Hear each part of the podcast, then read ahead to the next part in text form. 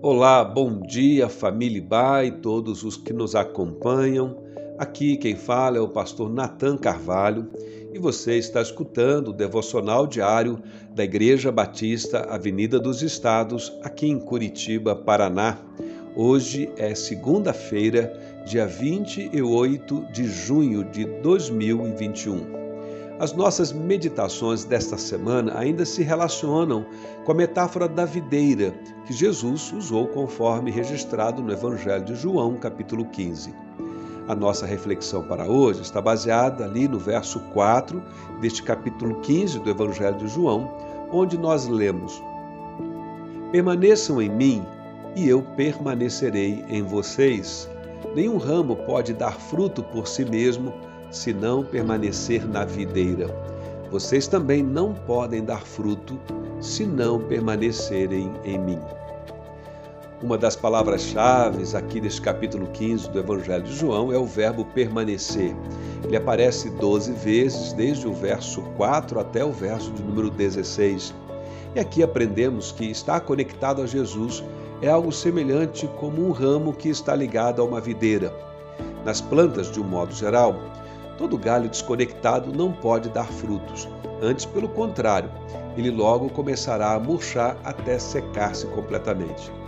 Da mesma forma, Jesus declara que aqueles que creem nele confiam sua vida a ele também não têm nenhuma capacidade de produzir frutos espiritualmente se não permanecerem conectados a ele você e eu não experimentaremos um senso mais pleno de realização em nossas vidas se estivermos sozinhos, isolados. Você e eu precisamos permanecer conectados. Esta é a ideia.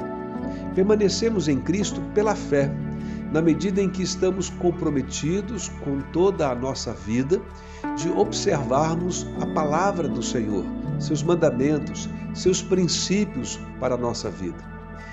Mas uma coisa importante a entender aqui é que essa expressão é tanto um convite a uma escolha pela fé, de permanecermos confiando em Cristo em todo o tempo da nossa vida, como também descreve uma condição espiritual que revela a soberania de Deus pela graça sobre todo aquele que crê. Veja que a responsabilidade humana pode ser vista claramente nas palavras aquele que permanece em mim. Mas, por outro lado, o verso seguinte, de número 5, a soberania de Deus também é claramente expressa ali. Ali no verso 5 lemos: Porque sem mim vocês não podem fazer coisa alguma.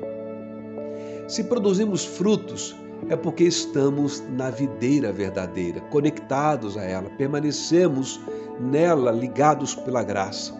E se estamos na videira verdadeira, é porque então produzimos os frutos, segundo o bom cuidado do grande agricultor, que é Deus o Pai.